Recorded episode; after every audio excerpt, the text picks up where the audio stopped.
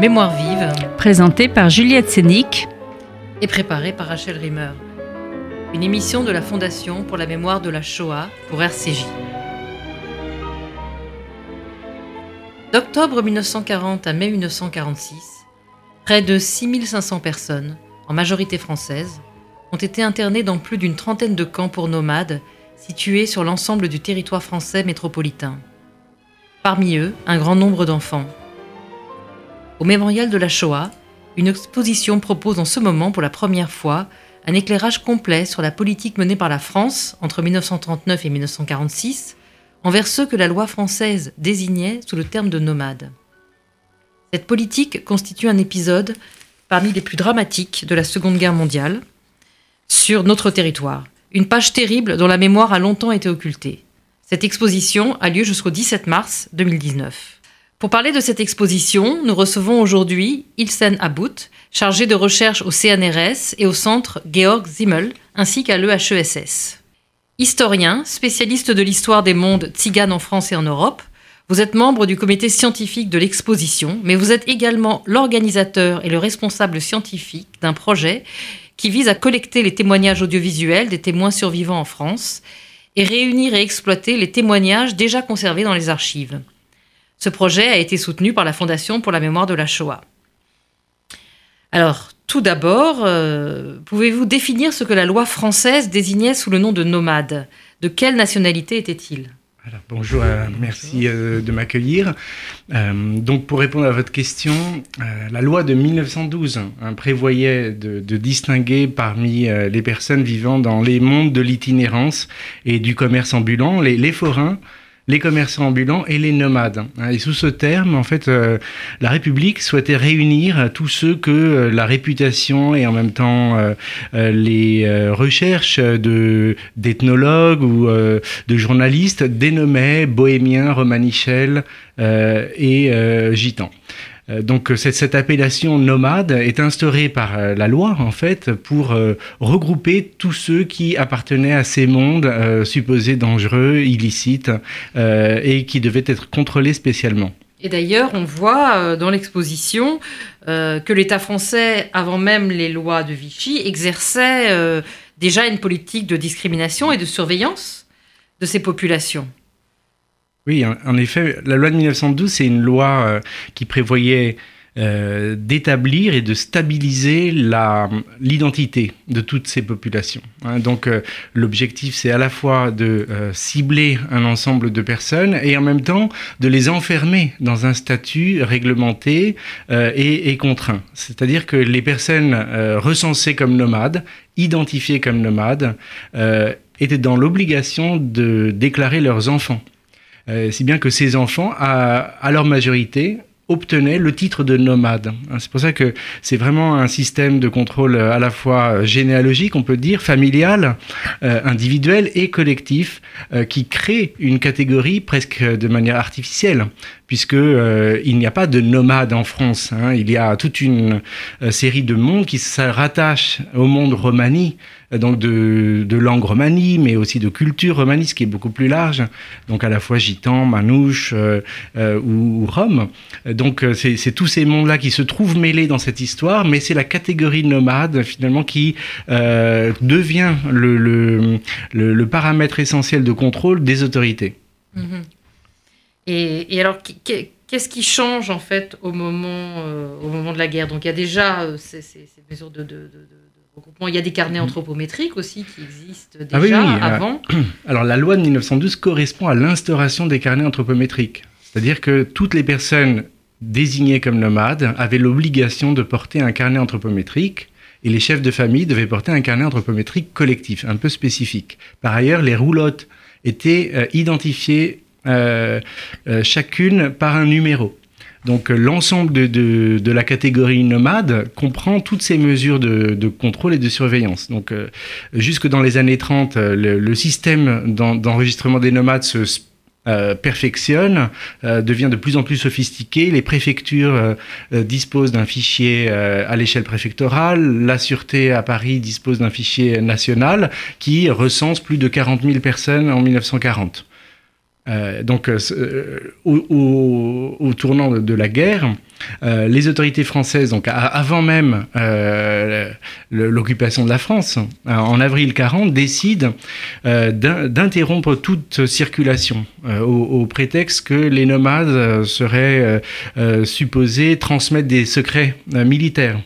Donc, afin de protéger la nation française de, cette menace nomade, supposée donc aussi complice de, l'ennemi. Euh, c'est ce qui est entendu dans le décret du 6 avril 40.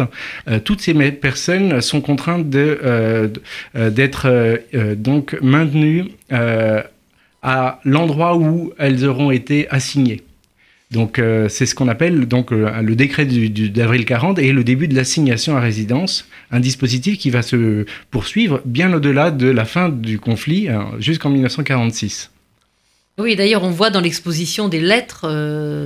Euh, il y a la lettre d'une dame euh, qui est, qui, assignée à résidence dans un camp, qui demande aux autorités françaises euh, de pouvoir sortir du camp pour pouvoir travailler. Elle dit qu'elle a quand même, déjà, c'est pendant la guerre qu'elle a déjà perdu un fils à la guerre, et, et en fait, on ne, on ne lui donne pas l'autorisation de sortir du camp, donc elle ne peut pas travailler.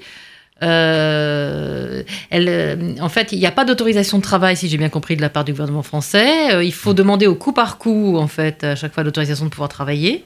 Ils n'ont pas de carte de travail. Hmm. et en même temps, on les empêche, en fait, de travailler. Donc, ils sont dans une situation impossible. Alors, non, pour reprendre un peu le, fil, en fait, là, vous, vous parlez de l'internement. Hein, oui, donc, ça, ça, intervient un petit peu plus tard, à, partir d'octobre 40 et du début de l'occupation. Mm. Mais euh, donc, on a deux systèmes, en fait, de contrôle des nomades en France, mm. l'assignation à résidence et l'internement qui intervient sous l'ordre de l'occupant à partir d'octobre 40, qui décide la création de camps euh, donc d'internement qui seront parfois dénommés camps de concentration. Hein, c'est le cas du, du camp de Montreuil-Bellay. Donc à, partir de ce moment-là, euh, toutes les personnes qui sont regroupées euh, suivant ces, réglementations contraignantes euh, peuvent disposer, disons, de libération. elles seront réalisées au coup par coup et certaines personnes font des demandes de libération. D'autres qui travaillent par ailleurs en euh, en, dehors, euh, disons, du, cadre de, l'internement, euh, demandent à, être autorisés à travailler. Mais ces autorisations ne seront délivrées que de manière très exceptionnelle. Et en réalité, l'internement correspond à une privation des moyens de liberté, mais aussi des moyens d'exercice de, toutes les professions. C'est bien que les personnes qui restent dans le système de l'internement y restent jusqu'à la fin de la guerre, sauf évidemment cas exceptionnels d'évasion qui, qui, ont lieu de manière très fragmentée. L'exposition présente une belle carte justement qui, qui explique bien en fait euh, les différences entre les camps de la zone nord euh, et les camps de la zone sud et puis la manière aussi, euh, les, parcours finalement entre les, les, différents camps. Est-ce que vous pouvez un peu nous, nous éclairer sur ce point Oui, alors en fait c'est une histoire compliquée qui est celle aussi de la France sous l'occupation. Donc euh, le régime de Vichy qui est, qui est créé donc euh, immédiatement après euh, le début de l'occupation va recevoir des nomades expulsés de l'Alsace-Lorraine hein, qui vont être internés au camp de Rivesaltes ou Argelès, donc dans les camps des républicains espagnols. Puis ils seront versés, si on peut dire, dans, dans le camp de, de, Salier. On a un autre petit camp qui s'appelle Lannemezan où sont internés des, des étrangers, notamment, mais, mais aussi des, des des, nomades français.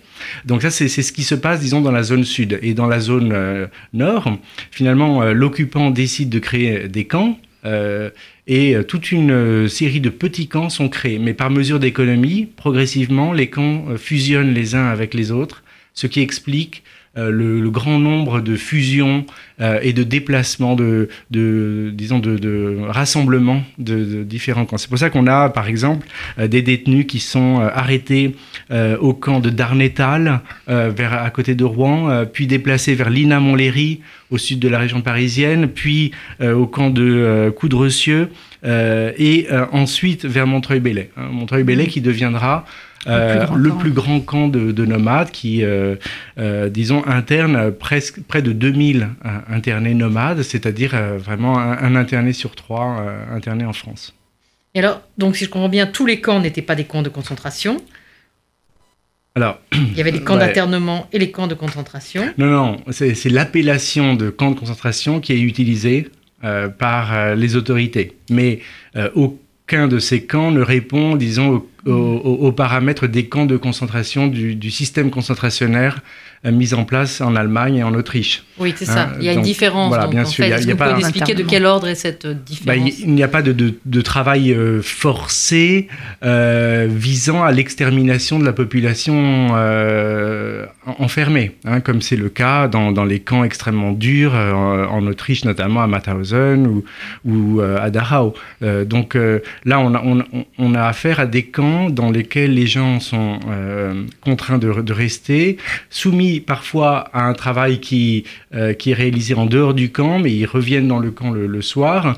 Et euh, les conditions sont, sont, difficiles, mais il n'y a pas l'exercice d'une violence radicale euh, extrêmement euh, euh, mortelle également, hein, parce que dans, les camps de concentration en Allemagne, il y a une mortalité très, très forte. Des convois sont, sont laminés quelques mois après leur arrivée. Là, c'est n'est pas le cas. on compte quelques dizaines ou, quelques centaines de décès. On n'est pas, on pas complètement sûr, mais le nombre de décès est assez faible. Par contre, les conditions de vie de ces familles qui sont internées est très difficile, notamment parce que l'alimentation euh, est rationnée, euh, le chauffage n'est pas assuré, les, vêtements ne sont pas fournis euh, et beaucoup d'enfants mmh. vont souffrir de malnutrition et les personnes âgées également décèdent pendant, pendant les hivers très rigoureux.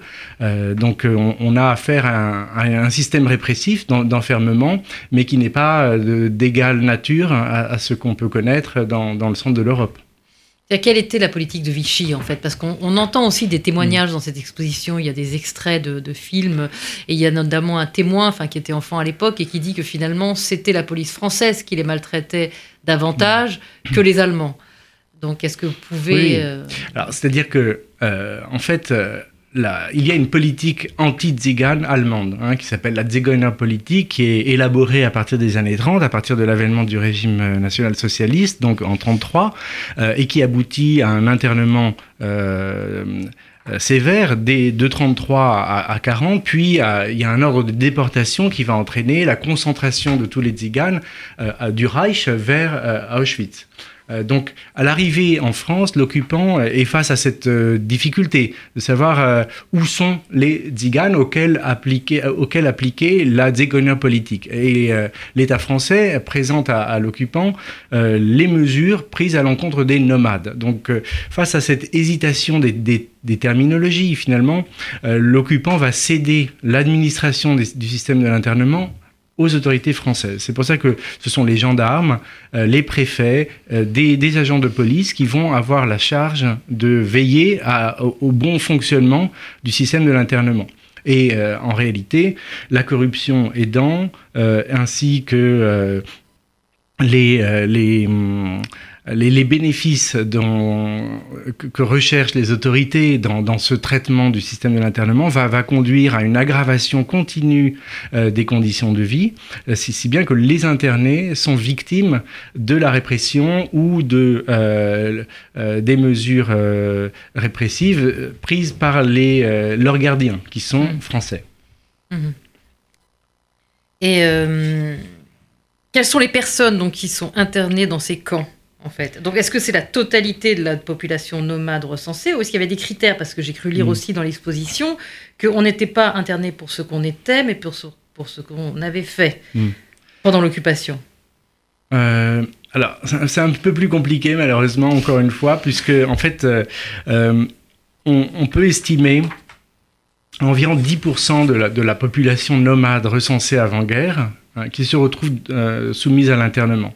Le, les autres échappent finalement à ces mesures parce que euh, au moment où elles sont assignées à résidence, certaines parviennent euh, par des alliances ou euh, par des échappatoires à se stabiliser dans telle ou telle localité et donc échappent aux mesures appliquées aux nomades. c'est pour ça que donc on, ne retrouve que 6500 personnes dans, dans ces camps. Mais disons que dans, ces camps, on, trouve tous ceux qui étaient donc euh, fichés comme nomades avant-guerre, ce qui veut dire un, ensemble très divers de population.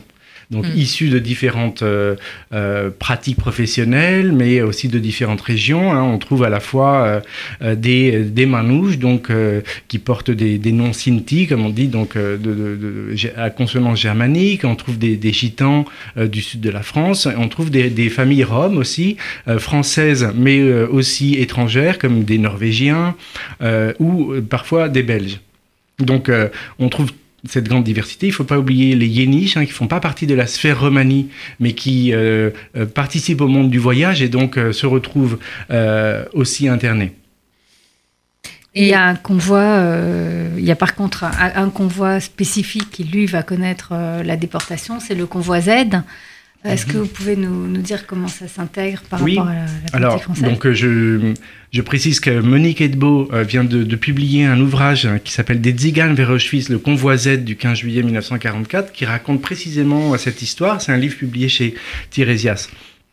Et euh, elle raconte précisément le cas très particulier de, de cette déportation qui concerne toutes les personnes recensées comme tziganes dans le gouvernement euh, euh, de la Belgique qui recoupe une partie du territoire français, c'est-à-dire le Nord-Pas-de-Calais. Euh, et donc, ces personnes, par le fait de l'administration spécifique qui chapeaute, disons, cette région, euh, se retrouvent sous le coup de la Zigeuner politique allemande. Euh, et donc les recensements, les rafles se réalisent euh, successivement et mènent à la concentration de, de ces populations dans le camp euh, transit de Malines. Et en, en janvier 44, euh, un convoi est constitué uniquement composé de tziganes. C'est un des très très rares euh, convois spéciaux, euh, euh, ré- disons, euh, élaborés durant, durant la, guerre et euh, qui conduit toutes ces personnes vers, le camp d'Auschwitz. Euh, très peu en reviendront et ils, euh, ils, euh, subiront euh, la liquidation du Zigeuner Lager de, de Birkenau euh, en août en août 44. Et alors justement, euh, vous, vous menez euh, donc euh, parallèlement enfin, un travail de collecte que vous avez commencé, de témoignages euh, des derniers survivants en fait de ces camps. Euh, Est-ce que vous pouvez nous dire où vous en êtes et comment et quelles sont vos méthodes pour recueillir euh, ces expériences, pour Mhm. retrouver les, les survivants? Alors, il, faut dire que, en fait, il n'y a jamais eu de, de tent- tentative de, de collecter tous les témoignages des, des survivants de, de cette histoire. Euh, euh, des historiens précurseurs comme, comme Jacques Sigaud, euh, Emmanuel Fillol, Marie-Christine Hubert qui a réalisé sa thèse sur l'internement ont rencontré des, des témoins, mais ils n'ont jamais euh, envisagé de collecter tous les témoignages des, des survivants. Euh, des réalisateurs comme Raphaël Pilosio ou des artistes comme euh, Mathieu Pernaud ont, ont aussi rencontré des témoins et ont, ont- ont- ont donné un visage à cette histoire. Donc, tardivement, on s'est aperçu euh, que, en fait, on, on manquait de témoignages filmés, euh, de témoignages de vie.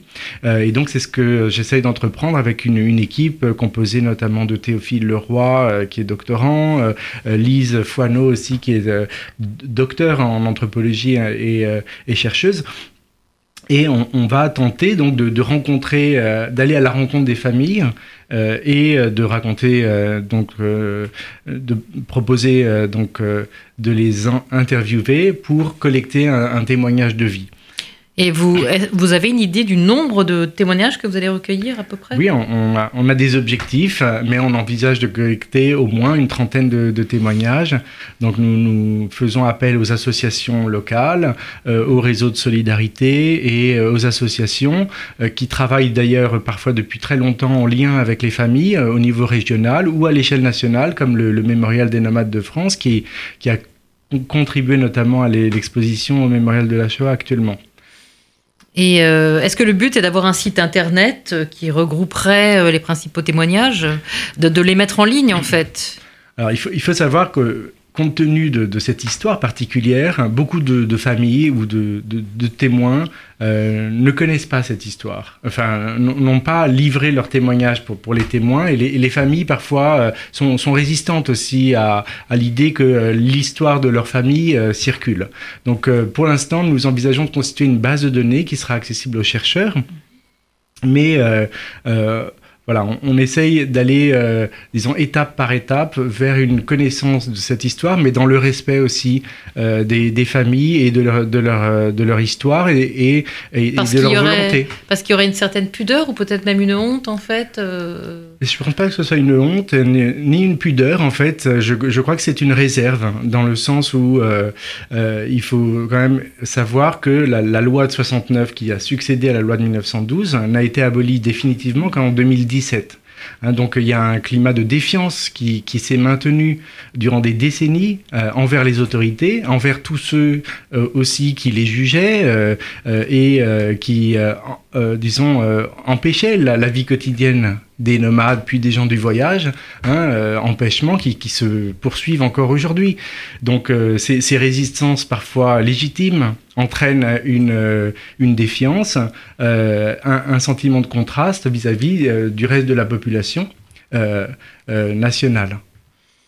On est sur une mémoire très particulière, en fait, qui a du mal à se, à se, mettre en, forme, en fait. Mm.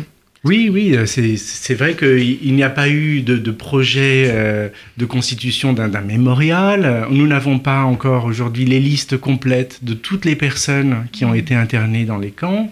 Euh, Certains camps ne sont pas reconnus sur leur territoire, ne disposent d'aucune plaque euh, qui permette d'identifier le lieu où euh, ces personnes ont, été internées. Euh, l'hommage national qui a été réalisé ne l'a été qu'en 2016 hein, par le président Hollande. Et cette reconnaissance tardive reste une, faute aussi hein, pour mmh. l'État français. Et donc réparer cette faute, ça veut dire respecter aussi les familles aujourd'hui dans leur volonté de transmettre une mémoire dont elles auront toujours euh, la maîtrise. Et d'ailleurs, je, je, rappelle que le jeudi 21 février, justement, euh, eh bien, il y a une rencontre qui sera organisée avec une témoin, Henriette Théodore. Donc, euh, cette rencontre euh, aura lieu au mémorial de la Shoah. À 19h30. À 19h30. Je vous remercie, Tsenabout. Je, je rappelle que l'exposition dont vous avez assuré le commissariat scientifique peut être visitée au mémorial de la Shoah jusqu'au 17 mars 2019 et que vous êtes aussi le coordinateur d'un grand projet de recueil et de valorisation de témoignages de nomades internés dans les camps français entre 1940 et 1946. C'était Mémoire vive, deux adresses pour nous réécouter www.mémoirevive.net et radio-rcj.info ainsi que sur podcast.